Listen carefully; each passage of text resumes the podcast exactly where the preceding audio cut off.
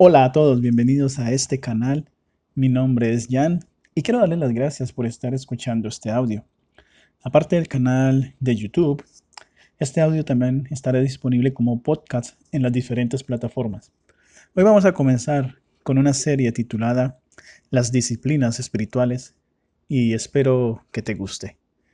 En 1991, Donald Whitney escribió un libro llamado Las Disciplinas para la Vida Cristiana.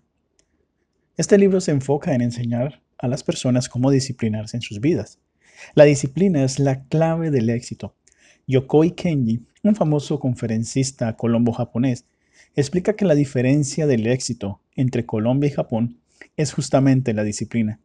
El colombiano y el latino en general, por naturaleza es muy creativo, pero poco disciplinado, mientras que el japonés es muy sistemático en su disciplina para la vida. Por ello, Donald Whitney escribió Disciplinas Espirituales para la Vida Cristiana. Pues si hay algo que nos hace fallar en nuestra vida cristiana es la falta de disciplina. Después de ganar muchas medallas de oro en los Juegos Olímpicos, le preguntaron a Michael Phelps cuál era el secreto de su éxito. Él respondió que la práctica y añadió que practicaba entre 10 y 12 horas al día en la piscina. Michael Jordan, para muchos el mejor basquetbolista de la historia, dijo en una entrevista que practicaba entre 4 y 5 horas al día. Así que hay un dicho que dice, la práctica hace al maestro, y es que la perfección de las habilidades viene con la práctica. Pero, ¿por qué hablar de disciplina espiritual? Algunos pueden tomar por sentado el hecho de que Dios nos predestinó para ser salvos, pero hay una gran diferencia entre predestinar y destinar. Destinar es algo fijo, predestinar es variable. Hemos sido predestinados en Jesús, pero sin Jesús no obtendremos salvación. Aún así, la vida cristiana es una lucha diaria, como dice Pablo en Efesios.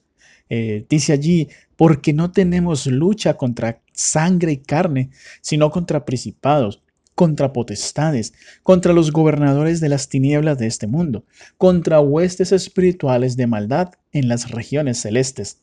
Eso se encuentra en Efesios capítulo 6, versículo 12. Y en otro lado está escrito, seguid la paz con todos y la santidad, sin la cual nadie verá al Señor. Hebreos 12, 14. ¿Cómo se obtiene la santidad? A través de una relación íntima con Cristo. Pablo añade, por tanto, nosotros todos, mirando con el rostro descubierto y reflejando como en un espejo la gloria del Señor, somos transformados de gloria en gloria en su misma imagen por la acción del Espíritu del Señor. Segunda de Corintios capítulo 3, versículo 18. Las doctrinas espirituales son aquellas prácticas encontradas en la Biblia que promueven el crecimiento espiritual de los creyentes en el Evangelio de Jesucristo.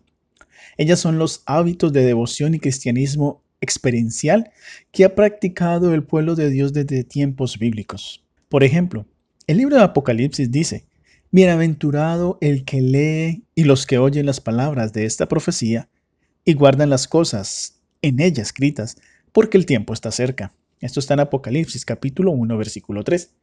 Lo que indica que el creyente debe leer la palabra de Dios por sí mismo, pero también escucharla en la iglesia, para construir su carácter. Y es que las disciplinas espirituales son actividades y no actitudes.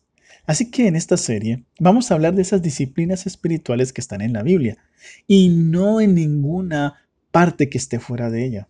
Pues para alguna persona, la jardinería o el ejercicio podrían ser disciplinas espirituales, pero aquí nos vamos a centrar es en la Biblia. En el próximo tema hablaremos de la primera disciplina espiritual. Hasta entonces.